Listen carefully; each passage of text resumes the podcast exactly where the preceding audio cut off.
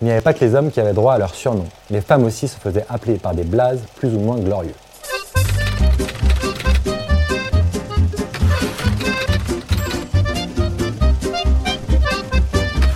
Salut à toi, c'est Jérémy de Gang de Paris. Bienvenue dans ce nouvel épisode. Aujourd'hui, on va parler des surnoms qu'utilisaient les Apaches parisiens. C'est parti Les surnoms des Apaches sont souvent donnés par leurs camarades selon les aptitudes physiques ou morales de chacun.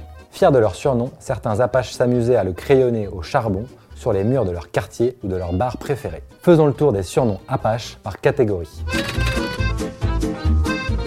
On a tout d'abord les surnoms liés au physique de l'individu. On a Passepartout, le grand frisé, gros nez, tout moche, le rouquin, le balafré, court sur pattes ou plus agréable, joli blond. La seconde catégorie est celle des surnoms liés au talent. Chaque Apache avait sa personnalité et son talent, et ses camarades n'oubliaient pas de le lui rappeler. Avec des surnoms liés à leur talent amoureux, comme la clé des cœurs, ou à leur talent physique, comme casse-museau, l'acrobate ou tête en bois. D'autres avaient des surnoms un peu moins glorieux, comme bon à rien, sauvage, le grand clown ou le crasseux. Comme à notre époque, les voyous de Paname s'appelaient par des surnoms tout mignons, souvent diminutifs de leur prénom, comme Coco, Loulou, Polo, Jean-Jean, Lulus, Nénès ou encore Petit Louis. Le surnom pouvait aussi faire référence au quartier, comme Théo du Montparnaud, la Poste de Belleville, Bibi de la Courtille, Sacha de la Glacière ou encore le Prince de la Villette.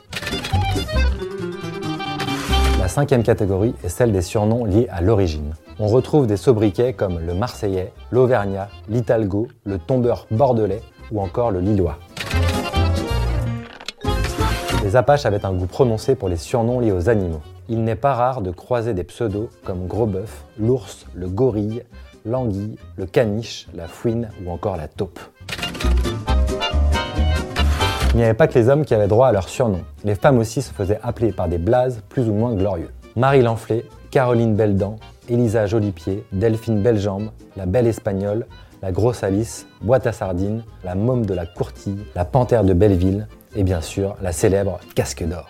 Si l'épisode t'a plu, tu peux noter ce podcast, ça m'encourage à continuer et à faire d'autres sujets. Pour plus d'articles et de contenus sur les Apaches parisiens, rends-toi sur www.gangdeparis.com. À très bientôt